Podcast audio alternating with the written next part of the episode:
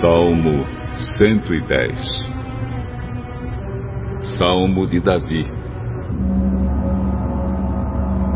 O Senhor Deus disse ao meu Senhor, o Rei: Sente-se do meu lado direito, até que eu ponha seus inimigos debaixo dos seus pés.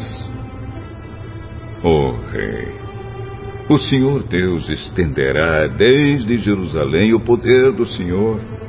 Domine os seus inimigos, disse o Senhor Deus. No dia em que o Senhor, ó Rei, os combater, o seu povo se apresentará como voluntário. Como o orvalho da madrugada, os jovens se encontrarão com o Senhor nos montes sagrados. O Senhor Deus fez este juramento e não voltará atrás.